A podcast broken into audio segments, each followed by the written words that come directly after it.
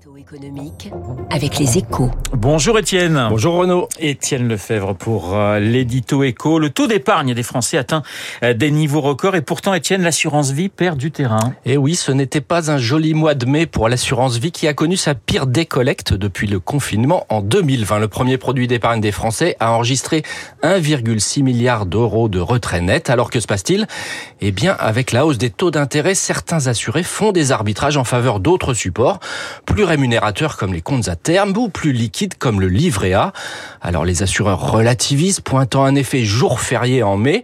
Comme il y a un devoir de conseil, moins de jours ouvrés, c'est aussi moins de collecte. Pour autant, ça n'a pas empêché les plans d'épargne retraite de grimper. Surtout, on voit bien que ce sont les fonds en euros au capital garanti qui souffrent, alors que les unités de compte restent dans le vert. Depuis le 1er janvier, les retraits dépassent 12 milliards d'euros pour les fonds en euros, dont les rendements à 2% sont insuffisants.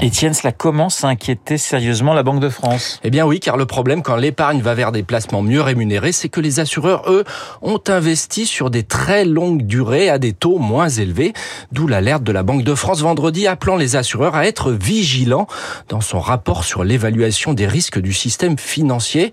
Un dirigeant du secteur estime même dans les échos ce matin que le moment de vérité risque d'arriver très vite pour les acteurs les plus fragiles. Faut-il craindre en particulier une nouvelle hausse de taux du livret A cet été Les assureurs admettent qu'il peut y avoir un appel d'air, mais il n'y a pas de match avec l'assurance vie sur la durée. Ce sont plus les dépôts et livrets bancaires qui sont exposés. Non, la plus grosse crainte en fait, c'est que la réorientation s'accélère entre fonds en euros et unités de compte, avec un impact très différent selon les profils des assureurs.